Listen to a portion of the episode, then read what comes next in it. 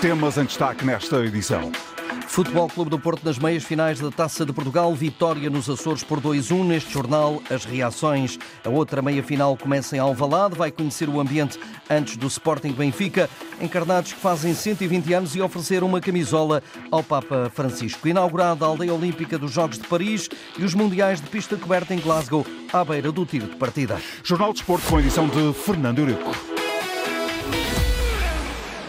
Ainda chegou a ganhar para o susto com o gol inaugural do Santa Clara, mas depois, na segunda parte, o Futebol Clube do Porto puxou dos galões e fez reviravolta para o 2-1 final. Em 16 minutos, a equipa de Sérgio Conceição cumpriu o objetivo. Os Dragões estão nas meias finais da Taça de Portugal, onde vão defrontar no acesso ao Jamor o Vitória Sport Clube. Para já, Carlos Rodrigues, o jornalista que relatou esta partida em São Miguel, conta-lhe o essencial do que foi jogado esta tarde. 22 dias depois foi retomado o encontro encontro que havia sido interrompido devido ao mau tempo e começou da melhor maneira para o Santa Clara, um arremesso de linha lateral que culminou no golo de Rafael Martins, que assim colocou o Santa Clara na frente logo no reinício da partida. O Futebol Clube do Porto, até ao intervalo, não conseguiu reagir, mas no balneário reagiu Sérgio Conceição. Lançou Namazo no lugar de João Mário e a equipa catapultou-se para 16 minutos de enorme pressão. 16 minutos onde o resultado sofreu uh, alteração. Aos 52, Eva Nilsson empatou numa jogada de insistência. Aos 61 foi Galeno que completou a cambalhota no marcador, fazendo o 2-1. O Futebol Clube do Porto foi controlando a iniciativa. O Santa Clara começou a acreditar, foram mexendo também nos bancos e foi do banco que veio Alisson Safira, que aos 77 minutos ainda rematou com a bola a bater no poste da baliza portista. O resultado esse não se alterou. O Futebol Clube do Porto venceu e segue assim para a meia-final da Taça de Portugal, o que sempre aconteceu na era de Sérgio Conceição. O encontro é com o Vitória de Guimarães. Antes há jogo com o Sport Lisboa e Benfica para o campeonato. É já domingo no estádio do Dragão. E como aqui escutou, o Futebol Clube do Porto vai jogar agora a primeira mão das meias finais na cidade de Berço, frente ao Vitória, em data a designar pela Federação Portuguesa de Futebol e decidir a passagem ao encontro decisivo no estádio do Jamor. Sérgio Conceição gostou mais da reação da equipa do que a entrada no desafio açoriano. No minuto sofremos dois golos, um a acabar em Barcelos e outro, e outro aqui hoje. São situações que temos, temos que corrigir, mas também há algum mérito do adversário. Mas a equipa, a equipa esteve, esteve tranquila no sentido de perceber o que, é que, o que é que nós estávamos a fazer, porque estávamos a jogar não só contra 11, era com o vento também, porque ainda agora apanhei um processo, uh, por dizer isto, no final do Rio Ave, uh, e o 12 segundo uh, elemento que pode interferir na nossa dificuldade pode ser o vento, a chuva, como foi aqui nos Açores há umas semanas atrás. Uh, fizemos dois golos. Uh, é verdade que numa outra situação podíamos ter feito mais um ou outro golo. O Santarém também teve aqui a situação do bola, bola no posto, salvo erro. Uh, uma, uma, boa vitória, não nos dá nada. É mais uma batalha que nos mete nas meias finais da Taça de Portugal. O técnico azul e branco, no final da partida, em declarações à Sport TV, desvalorizou o clássico com o Benfica no próximo domingo. Por isso não fez poupanças. Lembra que este troféu não está ainda conquistado. Há muitos jogos para fazer. Temos é que encarar uh, o resto da época uh, em cada jogo como se fosse o nosso último jogo. Uh, meu, dos jogadores, dos, dos elementos de, dos diferentes departamentos que trabalham aqui connosco, os adeptos. E os adeptos são criteriosos, ou seja, que se vê que, que se dá tudo, que que realmente hum, há essa atitude competitiva sempre presente. Hum, no final faremos as contas e ver se, há, se, se é uma época positiva ou não. Pensando só única e exclusivamente neste jogo, porque já a pensar neste jogo tivemos tantas dificuldades, imagine se pensassem em dois, com certeza que não seríamos daqui com as meias finais eh, adquiridas. O uh, treinador do Santa Clara, Vasco Matos, garante que foi uma boa campanha açoriana esta na Taça de Portugal. Uh, dar os parabéns à minha equipa por, por aquilo que foi a campanha na Taça por aquilo que foi o comportamento também ao longo desta competição e depois uma entrada muito forte, como disse, na primeira parte. Tínhamos, tínhamos programado isso mesmo e as coisas resultaram. Tínhamos trabalhado muito o lançamento as coisas resultaram e a equipa respondeu muito bem. Consentimos os dois golos, também mérito do adversário, obviamente, uma equipa forte, com, com muitos valores individuais e mesmo assim nós não baixámos os braços. Fomos atrás do resultado, temos bola no posto, sempre a acreditar naquilo que é o nosso trabalho e a seguir em frente. Esta competição já acabou para nós, olhar já para o campeonato e para o próximo jogo na segunda-feira. O Santa Clara joga cartada importante na subida de divisão, segunda-feira, no estádio do Fontelo, com o Académico de Viseu. A primeira semifinal arranca esta noite em Alvalade, com o Sporting Benfica às 20h45. Os encardados têm dois clássicos em 72 horas. Vamos conhecer o ambiente em torno deste desafio sempre especial, eh, com rivais lisboetas no relevado. Chamo por isso a antena o jornalista da Antena 1, Walter Madureira.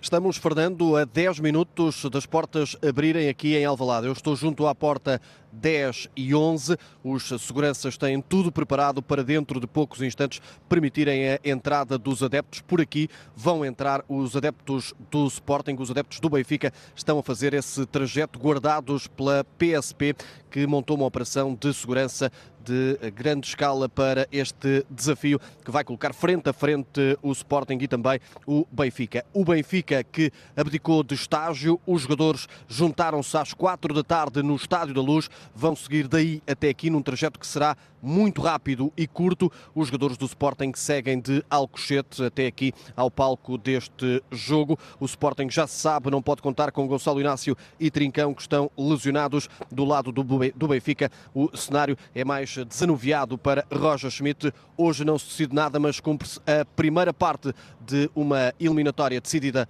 a duas mãos.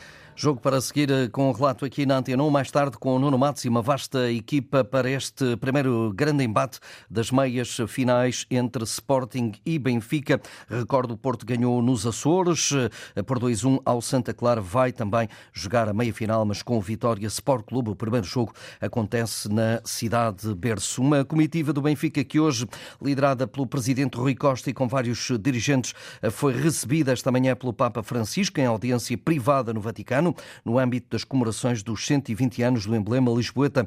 Acompanharam a audiência o Patriarca de Lisboa, Rui Valério, o cônego Paulo Franco, num encontro em que Rui Costa presenteou o Papa com uma camisola do clube com a inscrição do nome de Francisco, um momento sussurrado e captado no Vaticano. Esta é a nossa camiseta e agora temos um outro jogador. No encontro, o Papa também expressou o enorme carinho que sente por Portugal, pelos portugueses e por Fátima. O Benfica, recordo, foi fundado a 28 de fevereiro de 1904 com a designação de Sport Lisboa e assinalou ah, precisamente 120 anos nesta altura. A Academia de Arbitragem Albino Nogueira, em parceria com a Câmara Municipal da Maia, promove uma conferência com os três maiores nomes da arbitragem portuguesa: Arturo Soares Dias, do futebol, Cristiano Santos, do futsal e Sérgio Soares, do futebol de praia. A conferência tem como mote os eh, percursos e os segredos eh, que levaram estes árbitros até ao topo da arbitragem mundial. Vai decorrer precisamente hoje, a partir das nove e meia, no Fórum da Maia. A Aldeia Olímpica de Paris 2024 foi hoje inaugurada com o presidente francês Emmanuel Macron a elogiar a construção em tempo recorde do espaço que vai marcar a aventura de um século e acolhe mais de 14 mil atletas. Eh bien, ce chantier aura été livré en temps, en heure et au budget. A Aldeia Olímpica de Paris 2024 foi construída em tempo recorde. É um espaço que marcará a aventura de um século. Os compromissos assumidos pela Organização de Paris 2024 foram cumpridos nos prazos previstos, apesar da Covid-19, e em condições sociais exemplares. É uma etapa essencial dos Jogos. Apesar de hoje inaugurado, o espaço ainda não está concluído, uma vez que falta equipar e decorar os apartamentos para acolher os desportistas que vão participar nos Jogos Olímpicos entre 26 de julho e 11 de agosto e os Paralímpicos depois entre 28 de agosto a 8 de setembro. A aldeia olímpica, que demorou sete anos a ser construída, tem capacidade para acolher 14.500 atletas uh, e uh, staff também, claro, nos 82 edifícios, 3 mil apartamentos, 7.200 quartos estendidos por 52 hectares entre Saint-Denis, a Ile Saint-Denis e Saint-Ouen, no norte de Paris. Quando os Jogos Paralímpicos terminarem, os apartamentos vão ser reconvertidos para acolher habitantes e empresas naquele que vai ser um novo bairro do norte de Paris. Os melhores não estão em Glasgow, mas Portugal tem uma representação forte para os Mundiais de Pista Coberta na Escócia. As provas começam amanhã, vão até domingo e vão ser acompanhadas aqui na Antena 1 pelo enviado especial Eduardo Gonçalves. Portugal está representado por 17 atletas e, apesar de não contar com Pichardo, Dongmo e Mamona, valoriza a presença de uma seleção jovem que assegurará o futuro, diz Luís Pereira, o chefe de missão para estes Mundiais. Estes 17 que aqui estão eh, já, já ultrapassaram grandes barreiras, não é? Já estão aqui, eh, já são dos melhores do mundo, por isso é que aqui estão. Eh, desde logo, aqueles atletas que estão presentes nas finais diretas, em que entram para a pista já a ser dos 16 melhores do mundo. Ora, isso não desmerece de todo a, a, a, participação deles e aquilo que é o mérito uh, alcançado por eles por estarem aqui hoje. Ainda por cima, porque é esta também uma das, uma das é a primeira grande competição de um ano repleto de grandes competições. Campeonato do Mundo de Pista Coberta, Campeonato da Europa ao ar livre e então os tão badalados Jogos Olímpicos de Paris. Luís Pereira acrescenta ainda que existem objetivos elevados e que passam muito pela obtenção de marcas de alto nível. Em 17 atletas temos aqui várias perspectivas de uh, possibilidade de atingir uh, novos, novos máximos nacionais e depois também a, a, a novidade de termos pela primeira vez uh, duas estafetas convidadas para estarem aqui nesta, nesta competição e que vêm em busca do, dos recordes nacionais em ambos os géneros e também da possibilidade da marca de qualificação para o Campeonato da Europa de Roma. A primeira a entrar em ação é Cátia Azevedo, a partir das 10 da manhã nas eliminatórias dos 400 metros. Atingir a meia final é o objetivo mínimo, mas chegar à final também está no horizonte. Sinceramente, não posso ser uma pessoa hipócrita, achar que a final é algo que eu pense uh, muito. Não há repescagens, é as três diretas, portanto tudo tem a ver com a corrida uh, e isso é o grande desafio. É difícil estarmos no Mundial, mas também é difícil nós termos grande sucesso aqui, porque uh, a forma como se passa para, para a frente nos, na, na, semifinal e na final é complicado. Cátia Azevedo a partir das 10 da manhã nas eliminatórias dos 400 metros. Depois, uma hora depois, seguem-se João Coelho e Omar El Khatib nas eliminatórias dos 400 metros masculinos e, finalmente, a final direta do lançamento do peso feminino com Eliana Bandeira e Jéssica Inchud. Tudo para acompanhar com Eduardo Gonçalves na fria Glasgow, eh, na cidade da Escócia, onde vão decorrer os mundiais de pista coberta em atletismo. No basquetebol, Ricardo Monteiro, internacional português, é mais recente cara nova do plantel do Futebol Clube do Porto e é com motivação que o poste de posição abraça o novo desafio. Boas sensações. Eu penso que nós, jogadores portugueses, eh, pensamos todos em chegar aos grandes e é sempre bom estar aqui. Os objetivos que eu trago penso que sejam os membros da equipa, que é ganhar tudo aquilo em que estamos inseridos. É bom porque chegar e encontrar caras conhecidas, já joguei com muitos deles, ainda há bocado estava a falar sobre isso, e já falei com muitos deles e todos me receberam bem. Eles estão a fazer uma grande temporada. Na FIBA Europe Cup passaram agora aos quartos de final, no campeonato estão em primeiro, ainda estão inseridos nas duas taças e isso também sempre ajuda a vir para uma equipa que está no topo de tudo. Vou fazer tudo aquilo que puder para dar tudo dentro de campo e é isso que podem esperar de mim, os adeptos portistas.